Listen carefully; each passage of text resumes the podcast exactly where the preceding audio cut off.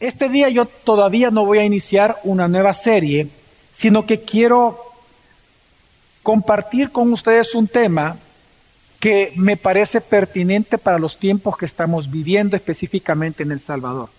A raíz de ciertas cosas que he visto y que todos hemos visto, ya sea en noticias, ya sea por comentarios de las personas, ya sea lo que hemos visto durante la cuarentena y antes, obviamente en los últimos años, quiero hablarles sobre cómo debemos de vivir en los últimos días. Y es que en la escritura, cuando se nos habla de los últimos días, se refiere al periodo que hay entre la resurrección de Jesucristo, es decir, la primera venida de Jesús, y la segunda venida, que todavía no ha sido, todo eso son los últimos días.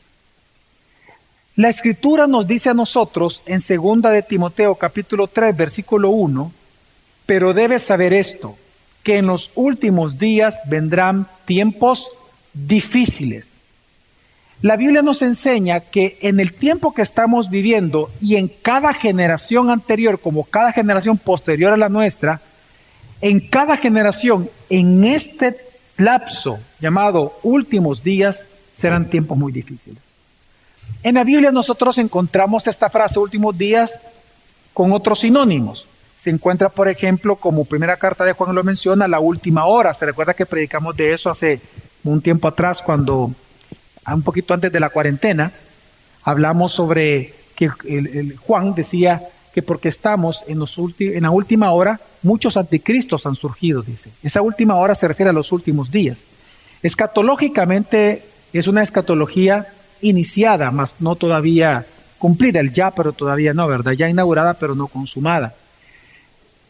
Y estos últimos días, también, por ejemplo, Jesús le llamó los postreros días. ¿Se acuerdan ustedes de esa frase? Se refiere exactamente a lo mismo. Entonces, en este texto, en 2 Timoteo capítulo 3, vamos a leer del 3, del versículo 1, este día, hasta el capítulo 4, versículo 8. Va a ser un texto largo, sin embargo, vamos a ir paso a paso. En este momento, una vez más, leo el versículo 1, dice, pero debes saber esto, que en los últimos días vendrán tiempos difíciles. Lo que Pablo le está diciendo a Timoteo, que él debe de comprender, porque la palabra aquí saber en griego es comprender, pero debes de comprender, y, y lo aclaro porque una cosa es saber, otra cosa es comprender. Él está diciendo, Timoteo, no debes de obviar esto en tu vida. Tenlo presente todos los días que en este periodo de tiempo que estamos viviendo serán tiempos difíciles. Y por ser tiempos difíciles, tú debes de tomar acciones importantes hoy mismo, porque son los últimos días. Por eso es que la intención y mi objetivo en el sermón de este día es convencerte sobre cómo debe de ser tu forma de vivir o cómo debe ser tu vida en estos últimos días porque serán tiempos difíciles. Y son tiempos y serán tiempos durísimos. Así que para poderte convencer de cómo debe ser esta vida específica de los cristianos, voy a ocupar la estructura del mismo texto que se divide en dos grandes puntos. En primer lugar, veremos por qué razón Pablo dice que estos últimos días serán difíciles, es decir, qué es lo que hace difícil lo difícil. Y en segundo lugar, quiero compartir con ustedes cuál es la clase de vida que el cristiano debe tener en, este, en esta difícil realidad. Así que veamos en primer lugar, hermanos, la razón por la que estos últimos días son difíciles. Segunda Timoteo capítulo 3, vamos a leer del versículo 1 al versículo 9, pero vamos a ir despacio entendiendo lo que estamos leyendo. Dice, pero debes de saber esto, que en los últimos días vendrán tiempos difíciles, porque los hombres serán en ese momento, si nos detenemos ahí, Pablo ya está diciendo la razón por la cual los últimos días serán difíciles, siempre son difíciles, por causa del pecado del ser humano. Dice, porque los hombres serán. Él está diciendo que lo difícil de estos tiempos, como lo enseña la escritura, es el pecado del hombre. Por eso es que ahorita, en esta, a partir de esta frase, si usted me acompaña en la Biblia, Usted puede contar incluso y se va a dar cuenta que Pablo menciona 19 rasgos, 19 vicios, 19 pecados que corresponden a cómo va a, para describir cómo va a ser la humanidad o cómo es la humanidad de los últimos días. Así que veamos qué es lo que él está mencionando. Él comienza hablando sobre cuatro, los primeros cuatro rasgos tiene que ver con el egoísmo de la humanidad. Él dice, porque los hombres serán, en primer lugar, amadores de sí mismos, es decir, que se aman a sí mismos. En segundo lugar, avaros, que avaros es amadores del dinero. El siguiente tiene que ver también con otra clase de amor. Él dice jactanciosos. Ahí se refiere la palabra a amadores de sus propios logros. En cuarto lugar, soberbios, que la palabra soberbios en griego es magnificencia, que se refiere a amar la imagen de uno mismo. Si nosotros nos ponemos a ver solo con estos cuatro para empezar, nosotros podemos observar que en nuestra sociedad salvadoreña, realmente la cultura que nosotros vemos actualmente está pintada de esta manera. Vemos características de amor al dinero, porque obviamente el amor al dinero es la raíz de todos los males. Si algo está moviendo al Salvador, en las corrupciones que vemos, y no solamente estoy hablando de ahorita, voy a guardar su corazón, estamos hablando desde incluso desde antes de la Junta Revolucionaria, desde el tiempo de los militares. Las corrupciones que El Salvador está sufriendo desde hace muchísimos años atrás, más de 30 años, tiene que ver con el amor al dinero. Y lo que está enseñando la Biblia es que la humanidad en los últimos días serán jactanciosos, amadores de sí mismos, amadores de sus logros, amadores de su imagen. ¿Acaso no es lo que vemos hoy en día nosotros, por sobre todo en las redes sociales? ¿Cómo realmente las redes sociales es un altar de la imagen pública? cómo incluso la gente llega a confundirse que si una persona tiene muchos seguidores, para muchos eso significa que esa persona es buena gente. En frase salvadoreña, ¿no? Es buena onda. ¿Por qué? Porque la actual ética en El Salvador es la estética. Si tú tienes dos personas y vas a contratar a alguien para un puesto y una persona llega bien vestida, bien elegante, bien chaineado, y la otra persona no así, tú vas a pensar que esta persona es mejor que la otra. Porque la nueva ética es la estética. Y esto es algo que vemos que está anunciado en Escritura, pero no solamente tiene que ver con el egoísmo, sino que ahora viene Pablo y va a hablar ahora de dos tipos de vicios correspondientes a la rebeldía que iba a tener la humanidad en contra de todo tipo de autoridad. Dice, luego de decir soberbios, dice blasfemos. ¿Y contra qué ser es el único sobre el cual nosotros podemos ser blasfemos? ¿Contra quién, hermanos? Contra Dios. Por lo tanto, lo que está diciendo Pablo es que la comunidad de los últimos días es una humanidad que tiene la contraria, que no va a reconocer la autoridad de Dios. Y por lo tanto, sigue la siguiente palabra, la siguiente frase, no va a reconocer ningún tipo de autoridad delegada por la autoridad absoluta. Y por eso dice, desobedientes a sus padres. Usted no se ha dado cuenta cómo son hoy en día no solamente la juventud, sino que en general lo que se llaman los millennials, etcétera, si los catalogamos de esa manera. ¿Usted no se ha dado cuenta de cómo son iconoclastas en su forma de vivir? La iconoclastía significa es aquel rechazo a todo tipo de icono social, a toda aquella persona que se vuelve una autoridad socialmente o culturalmente. Y si, si algo nosotros vemos desde hace muchos años, es esta desobediencia y esta rebelión en contra de la autoridad. Tanto, por ejemplo, que cuando hace, díganme ustedes, en los últimos 10 años, cuando nosotros hemos escuchado que la gente esté pidiendo que mueran los de la Asamblea Legislativa, eso no había pasado en los últimos 10 años, pero sí ha pasado este año. En donde la gente dice que se mueran ellos que son unos grandes corruptos. Luego están los, de, los del otro lado que dicen, no, que se muera el Ejecutivo porque ese es el gran corrupto. Y luego están nosotros, un poco menor, que dicen, no, que se mueran los jueces porque esos son los corruptos, porque son poderes del Estado. Obviamente es fácil señalar al que está en autoridad. Y eso lo vemos nosotros. Obviamente en las iglesias es muy normal, lamentablemente, ver eso en el caso de personas que no son creyentes, cuando atacan históricamente en algunas iglesias ha pasado a la figura de autoridad. En los hogares es a los padres. No se ha dado cuenta cómo hoy en día los hijos, por ejemplo, por estar distraídos con sus celulares o con sus tabletas o computadoras o juegos, cómo le faltan el respeto a mamá y papá. Espérate que estoy jugando, espérate. Cuando tal vez lo que papá y mamá necesitan es ayuda en ese momento, pero no les importa, no les interesa, son desobedientes a los padres. Porque así dice la Biblia que iban a ser los últimos tiempos. Ya no hay respeto por el adulto mayor. ¿Dónde está aquella, moral y cívica? Yo me acuerdo que a mí me enseñaron que si hay un adulto mayor ahí, yo tengo que cederle el puesto. Hoy no se ve eso en el transporte público. Si digo porque me lo han dicho personas que son adultos mayores que andan en bus. Dice que eso ya no existe. A mujeres embarazadas tampoco. Es decir, es una comunidad rebelde y no solamente eso, sino que también se nos dice Luego viene el apóstol y va a hablar de cuatro, ahora, vicios referentes a la carencia de virtud que iba a tener la humanidad. Dice que van a ser también ingratos, significa que no son agradecidos. No hay motivo de agradecimiento a nadie. Irreverente significa sin devoción a Dios. Recordemos que el sufijo i implica sin irreverentes, sin devoción a Dios.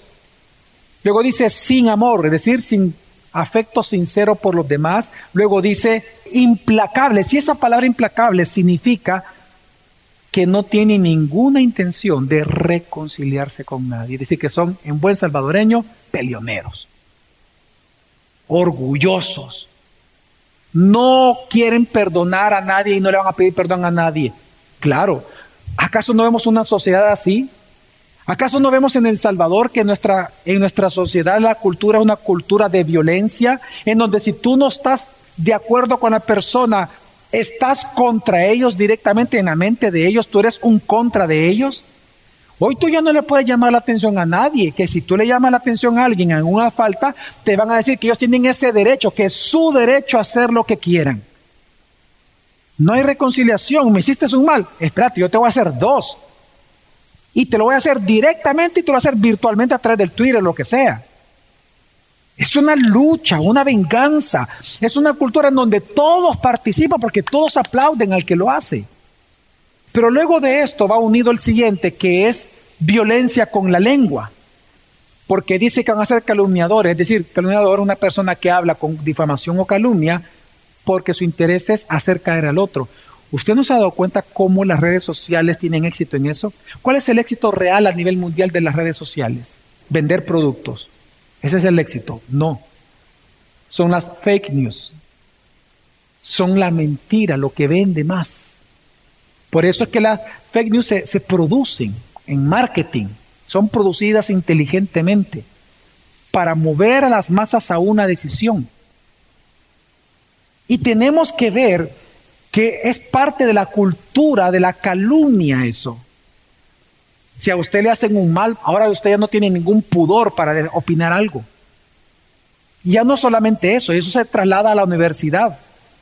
Yo recuerdo que antes la libertad de cátedra era, obviamente, bueno, yo me daba privilegio también de ser catedrático y la libertad de cátedra, uno pues enseñaba tiene ciertos parámetros, la universidad tiene ciertos límites en, el ambiente de uno, pero ya no es así. Hoy la libertad de cátedra resulta ser que es, yo te puedo ofender y puedo decir de ti lo que a mí me dé la gana porque es mi derecho, yo soy Dios aquí en el aula, tú no me puedes decir nada a mí. Y esa cultura, llévelo a cualquier profesión, a la educación, a la, a la seguridad pública, a la salud, ¿No vemos ahora esa cultura de los memes? De que si tú me haces nada, algo, yo, te, yo me voy a burlar de ti. Hermanos, por eso es que luego Pablo viene y menciona otros tres vicios em, de una humanidad de los últimos tiempos. Y dice, desenfrenados, salvajes. Que la palabra salvaje es indomable de sus pasiones esta humanidad va a hacer lo que quiera y punto, y nada los va a detener. Es más, aquellos que piensan que controlan a las masas, muy pronto pagarán las consecuencias delante de las masas. Porque siempre es así. Usted puede comprar voluntades, pero no puede comprar una cultura. Y luego menciona aborrecedores de lo bueno, es decir, que van a despreciar realmente las cosas que son moralmente buenas. Por, o sea, estas tres tienen que ver con la falta de dominio moral personal que habría en este tipo de humanidad. Pero también en los últimos tiempos, luego Pablo menciona cuatro vicios que tienen que ver con una fidelidad solamente hacia sí mismos. A través de las palabras traidores, impetuosos, que una, persona impetuosa en griego lo que significa es una persona que por obtener ganancias a corto plazo va a hacer todo lo necesario sin importar las consecuencias a largo plazo, porque lo que quiere es aprovechar su tiempo. Sí, yo después ya no voy a vivir, entonces pues no, yo ya ahorita tengo que hacer esto, no me importa lo que la gente vive, yo ahorita lo tengo que realizar. Envanecidos, cegados a su propia codicia e intereses, y luego termina siendo amadores de los placeres en vez de amadores de Dios. Pero después de estas 18 18 pecados característicos de la humanidad de los últimos tiempos, la 19 para mí es la más, la más terrible porque afecta a todas las otras 18. Y es que van a tener una falsa religiosidad, van a tener apariencia de que son piadosos, pero con su vida van a negar la piedad. Que el versículo 5 dice, teniendo apariencia de piedad, pero habiendo negado su poder. Lo que está diciendo es lo siguiente que ellos van a hacer uso de las religiones. Ahora, no hay que extrañarnos porque en Apocalipsis aparece que siempre la gran ramera monta sobre la bestia. Es decir, el poder político siempre va a ocupar el poder religioso. La gran ramera precisamente representa las religiones, la falsa religión.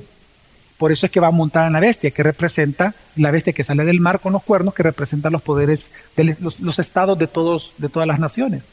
Siempre, siempre la política va a ocupar la religión. Pero aquí lo está diciendo también eh, Pablo. Que las personas van a tener apariencia de piedad,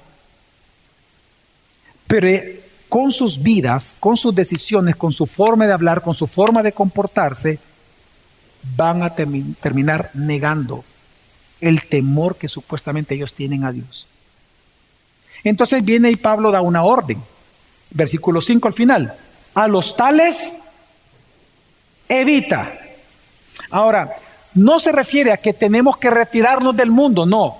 La Biblia dice que tenemos que estar en el mundo sin ser del mundo.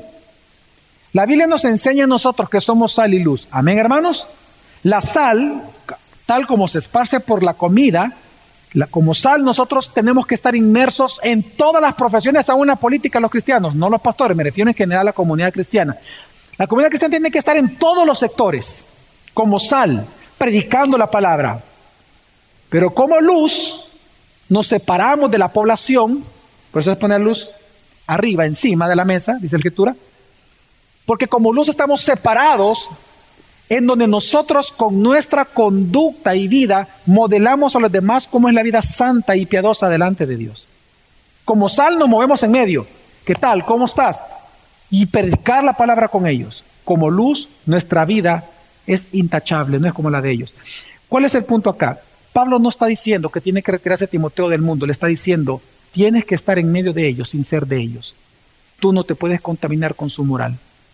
Tú no puedes tener comunión con las pasiones de ellos, pero tienes que estar en medio de ellos, Timoteo.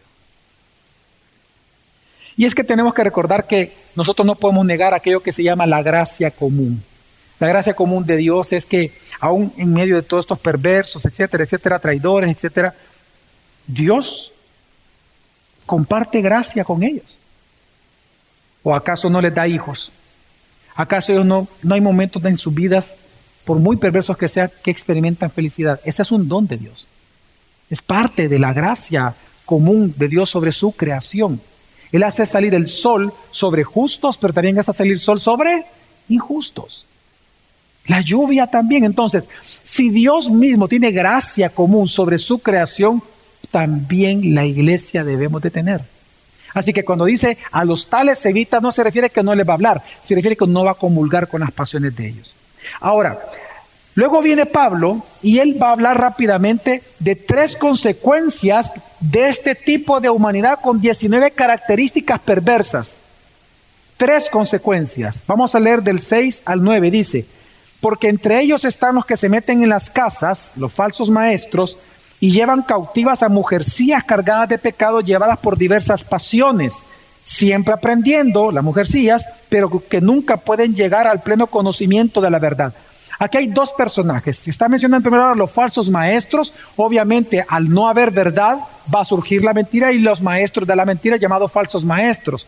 Pero a la par, los falsos maestros se van a aprovechar de las mujercillas, es decir, de aquellas mujeres que sí tienen lascivia, llevadas por diversas pasiones, que buscan la verdad de diferentes lugares, en la revista tal, en el periódico tal, en el blog tal, en la influencer tal, en no sé qué, pero como no quieren la verdad, no tienen cómo detener su perversión y por lo tanto desean ser engañadas y participan del engaño de los falsos maestros. Así que es la primera consecuencia de una humanidad de los últimos tiempos. La segunda consecuencia es hombres de mente depravada que se oponen a la verdad como Janes y Jambres. ¿Quiénes son ellos? Dice la escritura. Y así como Janes y Jambres se opusieron a Moisés, de la misma manera estos también se oponen a la verdad, hombres de mente depravada, reprobados en lo que respecta a la fe. Janes y Jambres en la tradición judía, porque no aparecen ahí, sino que en la tradición judía, en libros eh, intertestamentarios, es decir, antes de la venida de Cristo, se nos dice de que Janes y Jambres son los nombres de aquellos magos que cuando Moisés hizo el milagro de tirar la vara y que se convirtió en serpiente, vinieron unos magos para eh, avergonzar a, Moisés y para mantener en oscuridad de mentira a Faraón y a los egipcios, ellos también hicieron milagros para decirle, mira, nosotros somos más poderosos que tú, nuestro Dios es más poderoso que tu falso Dios. Ellos se opusieron a la verdad que venía predicando Moisés. Entonces dice que en los últimos tiempos, por estas 19 perversiones, surgirán falsos maestros que engañarán a las mujeres, mujeres que quieran ser engañadas, pero a la vez hombres de mente depravada que se van a oponer a la verdad. Pero hay, también aquí una buena noticia. Versículo 9, pero no progresarán más, pues su insensatez será manifiesta a todos, como también sucedió con la de aquellos dos. Porque obviamente recordamos que los magos quedaron avergonzados con las plagas, ya no pudieron hacer ningún milagro después de las plagas, ellos mismos las sufrieron y murieron.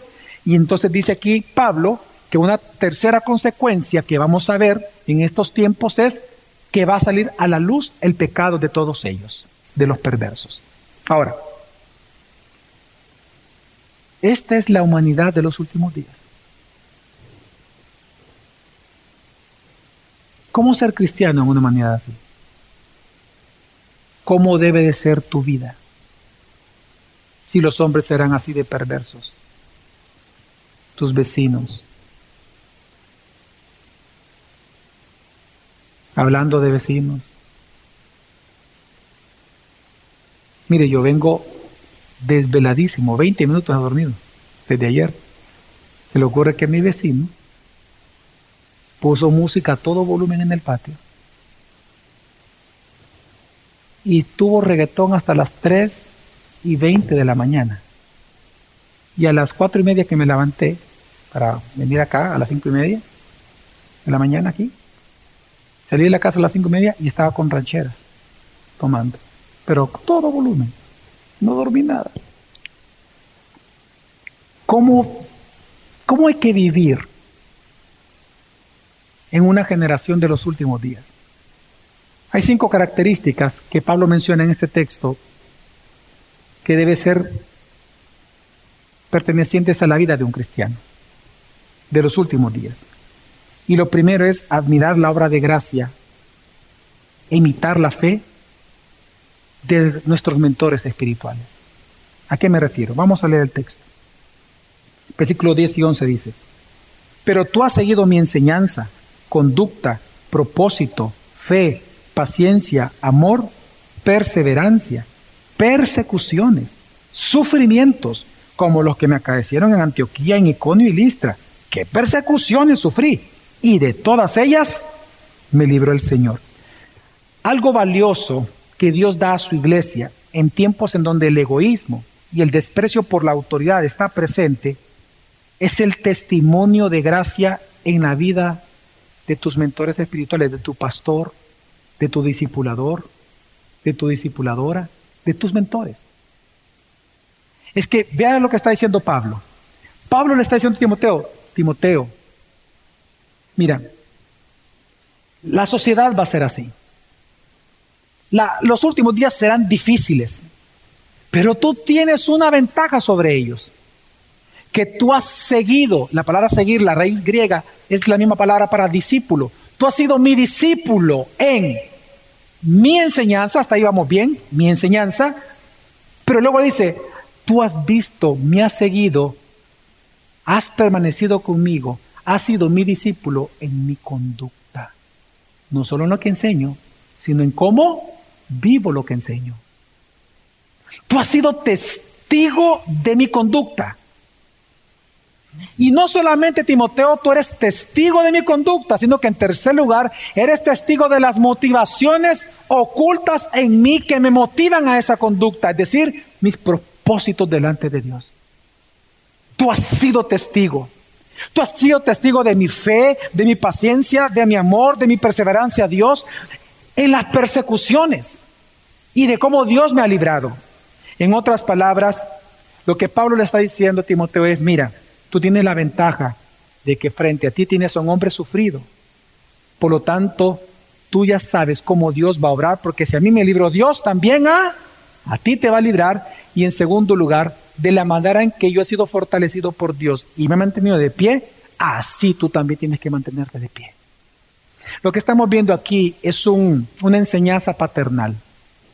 Vemos a Pablo siendo paternal. Recuerde que él le dijo mi hijo a Timoteo, mi hijo Timoteo, le habla como un padre. Es como a mis hijos, que aquí están mis tres hijos. Yo a ellos yo les puedo decir cómo deben de respetarse y amarse entre ellos, pero otra cosa es que ellos lo vean entre mi esposa y yo. Cómo nos amamos y cómo nos respetamos. Porque una de las cosas que no podemos olvidar, hermanos, que así como Dios ha dado dones, el Espíritu Santo ha dado dones a cada miembro del cuerpo, también Jesucristo, ya no el Espíritu Santo, sino que Jesucristo, la persona del Hijo encarnada, ha dado dones a la iglesia en forma de hombre, dice la Biblia. Estos dones para la iglesia eran cinco, apóstoles, bueno, cuatro, apóstoles, profetas que ya cesaron porque cesó la revelación, pastores maestros y evangelistas. El pastor maestro va unido. ¿Qué, está, qué, nos enseña eso? La Biblia nos dice que parte de, del, del propósito de Dios y dentro del plan redentor de Dios para con su iglesia, Dios estableció dones en forma de hombres para la iglesia para que sean edificadas. ¿Y cómo son edificadas a través de los pastores maestros? Por la enseñanza, pero también por la conducta. Así que Pablo le está diciendo a Timoteo, Timoteo, sed imitador de mí, como yo lo soy de Cristo. Porque usted no tiene que ser imitador de sus mentores, de sus pastores, de, cómo ellos se peinan, de cómo se visten. No, esas son tonterías. No es así la imitación que está hablando Pablo. No es una imitación de costumbres es de la fe, de la obra de gracia en estos hombres sufridos que Dios ha dado por pastor, por mentor, por discipulador. ¿Qué trabajo más importante hacen los discipuladores entonces de esta iglesia? Que no solamente edifican con lo que enseñan, sino que edifican con su conducta, de la cual darán cuenta a Dios. Así que hermanos, Defender la fe no solamente requiere entonces pasión por la verdad, sino pasión por vivirla. Y para eso Dios te ha dado hombres sufridos por mentores para que imites la fe de ellos. Pero en segundo lugar entonces, la segunda característica de, una, de, de la vida cristiana en los últimos días es que pierde la ilusión por este mundo. Hermano, pierde la ilusión por este mundo.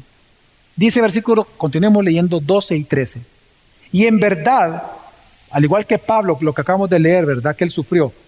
Y en verdad, todos los que quieren vivir piadosamente en Cristo serán perseguidos. Pero los hombres malos e impostores irán de mal en peor, engañando y siendo engañados. Aquí hay dos cosas muy claras que está diciendo Pablo. Número uno, que el mundo no amará lo, a los cristianos nunca. Por lo tanto, usted no puede desear ser amado por el mundo. El mundo lo va a odiar y lo va a despreciar a usted siempre. Jesús dijo que el mundo solo ama lo que es suyo. Usted no puede esperar que el mundo lo ame a usted. La piedad acarrea la persecución de aquellos que no quieren ser piadosos. Por lo tanto, no se ilusione con el mundo. No, no luche por la admiración del mundo. No luchen por ser la, el hazme reír del mundo. No luche por ser los tomados en cuenta del mundo. El mundo jamás lo va a amar a usted. La única manera que el mundo lo pueda considerar a usted es que usted se vuelva uno de ellos, un mundano.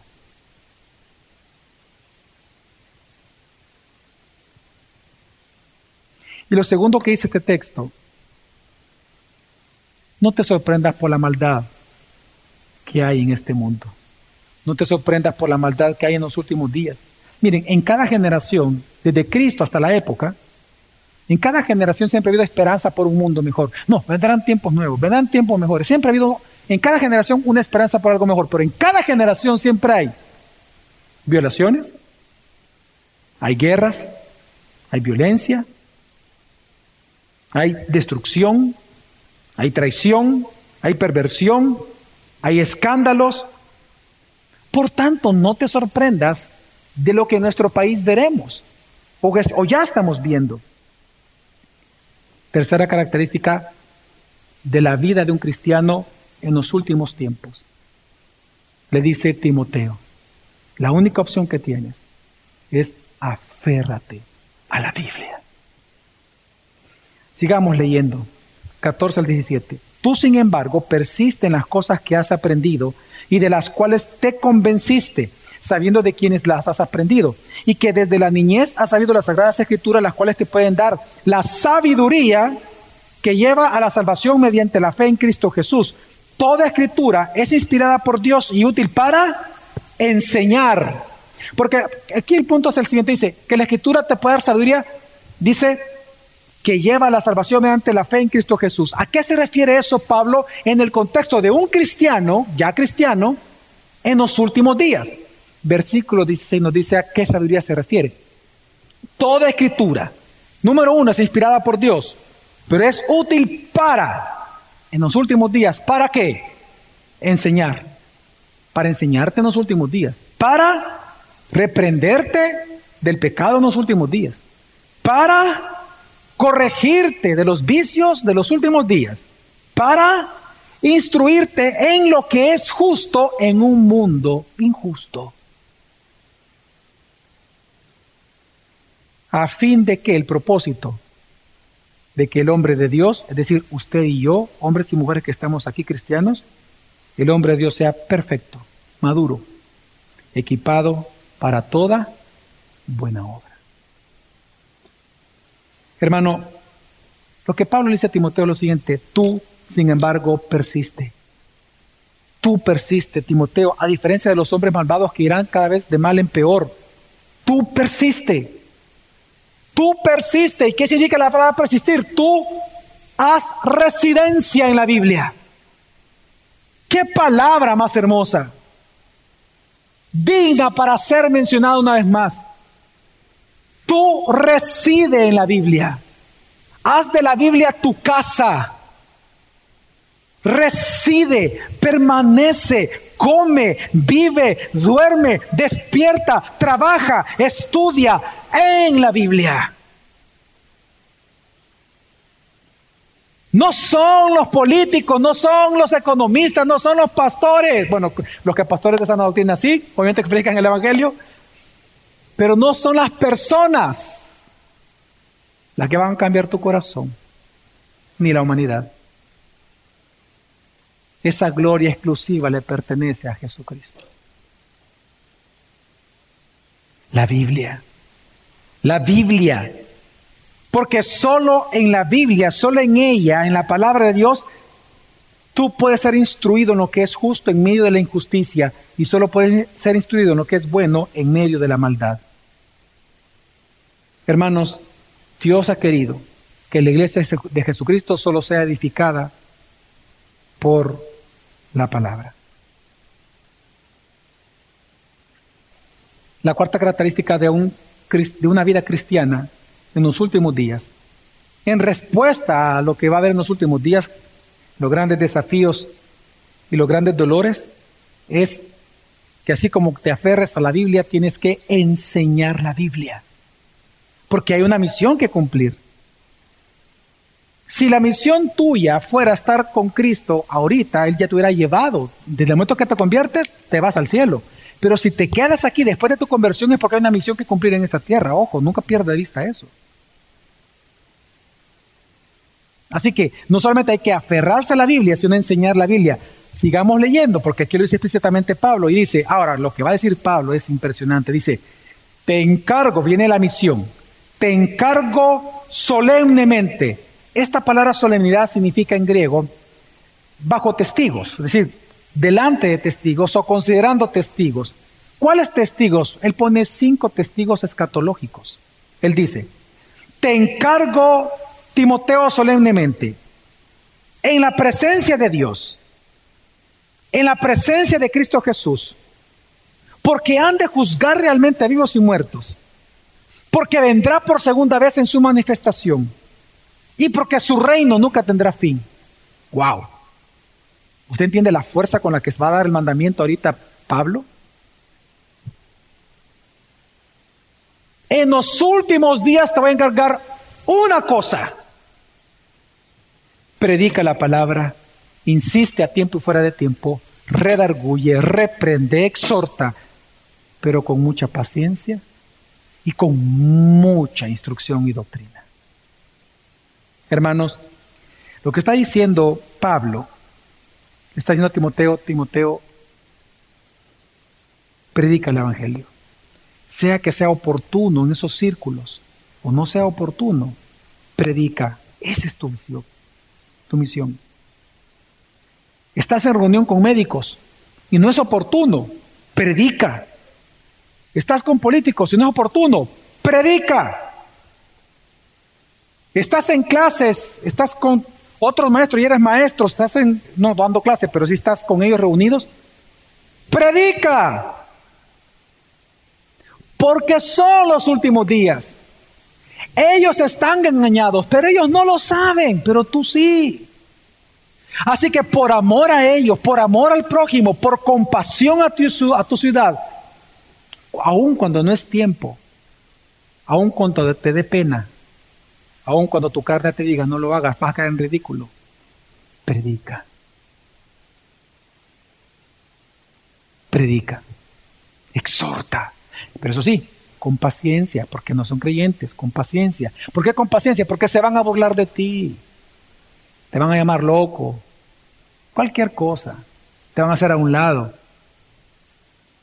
Pero persiste por amor a ellos. Y es que por eso es que tienes que predicarle con un amor benevolente como Dios lo hace con nosotros. Porque, ¿qué es lo que dice la Escritura? Versículo 3, porque vendrá tiempo cuando no soportarán la sana doctrina, sino que teniendo comezón de oídos, acumularán para sí mismos maestros conforme a sus propios deseos, y apartarán sus oídos de la verdad y se volverán a sus mitos. Vean por un momento para acá todos, quiero explicarles esto. Lo que está diciendo Pablo es de temer. Pablo lo que está diciendo que parte del juicio de Dios sobre una ciudad pecaminosa es que Él, para que estos que rechazan la escritura, la sana doctrina, para que estos se pierdan más, ojo, se pierdan más, Dios va a mandar como juicio que ellos reciban los maestros que les hablen conforme a la concupiscencia de ellos.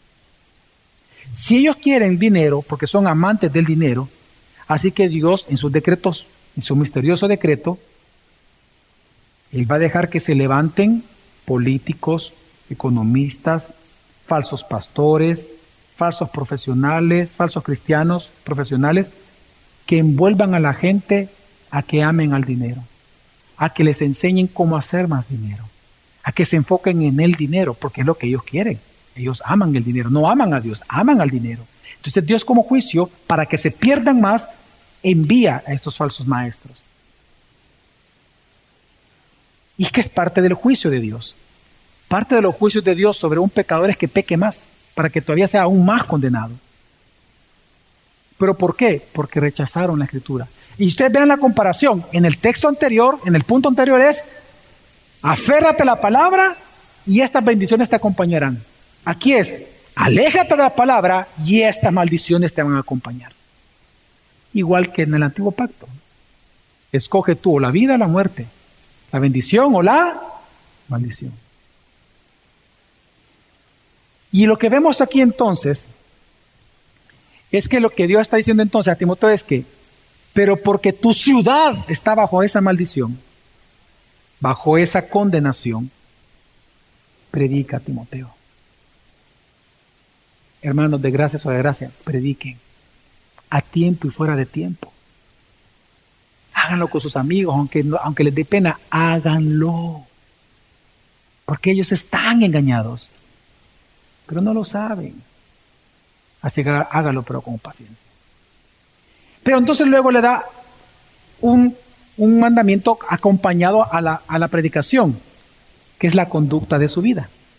Viene otra vez al mismo punto que comenzó. Dice, pero tú sé sobrio en todas las cosas, sufre penalidades, haz el trabajo de un evangelista, cumple tu ministerio. La palabra sobriedad es lo contrario a borrachera. Así que Dios le está diciendo a todos los cristianos de gracia sobre gracia, sean sobrios emocionalmente. ¿Por qué? Porque claramente los cristianos al ver injusticias nos molestamos o nos gozamos con la injusticia, hermanos. No, dice la Biblia, Jesús lo dijo, bienaventurado el que tiene hambre y sed de qué? Justicia. Claro, a nosotros cuando los cristianos cuando vemos injusticias en un país y que dale y que dale, que llega un momento que nosotros nos sentimos indignados. Pero entonces Dios dice, sé sobrio. Sé sobrio. Sé un abstemio emocionalmente, un controlado. ¿Por qué? Porque luego le dice, tienes que saber sufrir tus penalidades. Y la palabra penalidad, aquí está el pastor Carlos, no me dejará mentir que es abogado, es un término legal. Dios te está diciendo que tú tienes que ser un abstemio emocionalmente porque tienes necesariamente que aprender a sufrir daño por este mundo. Nuestro egoísmo es tal que es con la vara con que se corrige a los hijos. ¿O no, hijos míos? A los tres les he dado. Hemos dado vara los tres. Claro, cuando estaban chiquitos, porque ya me pasó mi hijo, y mi jefe ya, ya es una mujer adulta, 18 años. Pero cuando estaban en la edad de el chiquitín, ¡juácata! Tiene que aprender a sufrir. Aquí no está diciendo Dios. La palabra penalidad en griego significa daño y dolor. Tienes que aprender a sufrir daño. Pero entonces la gran pregunta es, bueno, si no puedo ser un abrupto emocional, y tengo que aprender a sufrir. ¿Qué tengo que hacer en esos momentos? Y vuelve al mismo punto. Predica la palabra, cumple tu ministerio. Eso es todo. La vida cristiana no es para hacer pistón. Dios te puede dar pistón, no te preocupes, si Él quiere te prospera. Pero hay una misión que tú tienes que cumplir porque son los últimos días. Predica la palabra. Y por último, entonces él termina con la quinta característica de la vida cristiana en los últimos días y es pon tu esperanza en las recompensas eternas que Dios te va a entregar a ti. Dice Segundo Timoteo, vean cómo termina ya Pablo, porque él estaba anciano, él iba a morir, y dice, versículos 6 al 8, porque yo ya estoy para ser derramado como una ofrenda de libación. La ofrenda de libación es, imagínense un cántaro, en donde el agua se echaba en las gradas. Eh, eh, eh, piensen en el templo, está el lugar santo, el lugar santísimo, las gradas que conectan a la puerta del lugar santísimo y el lugar santo, en esa grada se echaba el agua y en la ofrenda de libación, el agua que recorría las gradas hacia abajo, hacia el patio de las mujeres. Pues dice Pablo, yo ya estoy para ser derramado como una ofrenda de libación. El tiempo de mi partida ha llegado, Timoteo. Pero Timoteo, y viene usted que lo regresa al punto principal, al punto uno de la vida cristiana. Yo he peleado la buena batalla. He terminado la carrera, Timoteo. He guardado la fe. En el futuro estoy convencido que me está reservada la corona de justicia que el Señor, juez justo, palabra legal, me entregará en aquel día. Y no solo a mí, Timoteo, sino también a todos los que aman su venida. Así que pon tu esperanza en que en este mundo no vamos a recibir los premios que se nos han prometido, sino que los premios mayores los vamos a recibir en el cielo. Acumulados tesoros en el cielo donde la polilla, el orín, no corroe. Pon tu esperanza allá. Por eso que en ese texto de Mateo 5, en el Sermón del Monte, Jesús incluso dice, porque donde está tu corazón, donde está tu tesoro, fíjate, ahí no dice cuida tu corazón. Lo que está diciendo es que cuida lo que has hecho, tu tesoro y tu esperanza en este mundo. Porque lo que sea tu tesoro, donde esté tu tesoro, si está en, la, el político que te promete, ahí va a estar tu qué? Tu corazón. Si tú piensas que el dinero va a solucionar tus problemas de la vida, entonces ¿dónde vas a poner tu corazón?